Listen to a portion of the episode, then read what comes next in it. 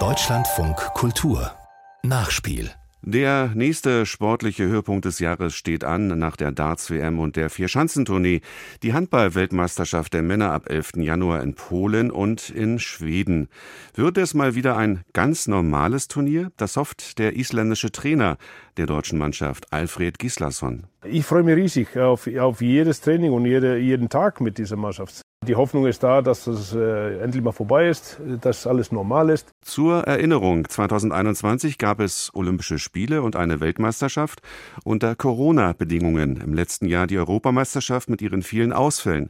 16 Spieler mussten die Deutschen nach positiven Tests ersetzen. Der Auftaktgegner in der jetzigen Vorrunde im oberschlesischen Katowice heißt übrigens Katar und gegen dieses Team verlor die DRB-Auswahl bei den letzten Weltmeisterschaften 2015 im Viertelfinale, 2017 im Achtelfinale. Überhaupt Katar, das kleine Emirat mit den großen sportlichen Ambitionen. Mein Kollege Thomas Wieler muss dazu noch etwas loswerden. Hier sein Einwurf. Na, wo bleibt denn die Empörung? Katar spielt schon wieder im internationalen Sportorchester mit. Diesmal allerdings nicht die erste Geige als Gastgeber, sondern nur als Mitspieler. Handball und Katar? Da war doch mal was. Genau, 2015 war das Emirat selbst Ausrichter der Männer-Handball-WM und erreichte überraschend das Finale. Gewissermaßen der Türöffner für höhere sportliche Weihen, die in der Fußball-Weltmeisterschaft gipfelten.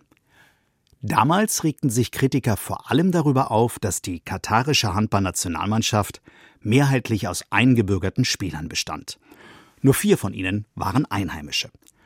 Prompt kam der Vorwurf, die Scheichs würden alles mit ihrem Geld kaufen, um global zu glänzen und weltpolitisch an Einfluss zu gewinnen. Auch deutsche Journalisten erlagen den Verlockungen, ließen sich Flug- und Hotelkosten bezahlen. Manch ein Kollege bereute dies später. Immerhin. Was für dekadente Auswüchse haben wir ähnliche auch bei der Fußball-WM erlebt. Käuflichkeit im Sport. Leider immer wieder ein Problem. Andererseits, der Spitzensport kann ohne Investments von vermögenden Eliten und Großkonzernen heutzutage nicht mehr existieren. Man kann diese festgefahrenen Abhängigkeiten kritisieren.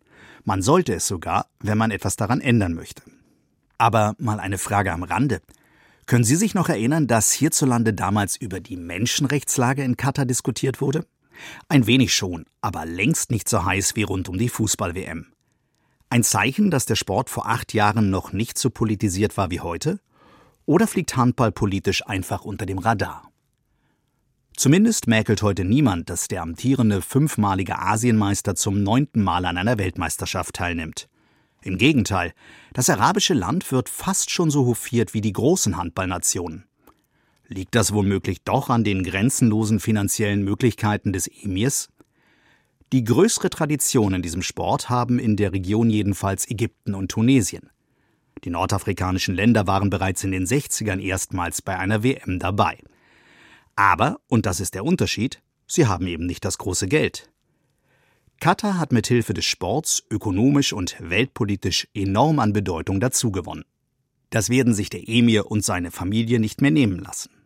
Katar ist seit der WM im eigenen Land eine feste Größe im Welthandball was auch zeigt, dass der Sport nur einen sehr begrenzten Einfluss hat, die politische Situation in einem Staat zu verändern. Nun können einige sagen, ist ja nur Handball und nicht Fußball. Stimmt. Doch die Handballstory Kattas macht deutlich, wie schnell Empörung sich auch wieder in Luft auflösen kann. Eine Frage hätte ich noch. Wird die deutsche Mannschaft bzw. werden einige Journalisten am kommenden Freitag beim Spiel gegen Katar in der polnischen Stadt Katowice ein Zeichen setzen? Binde tragen, Mund zu halten, oder lässt man die Symbolpolitik diesmal einfach? Besser wäre es.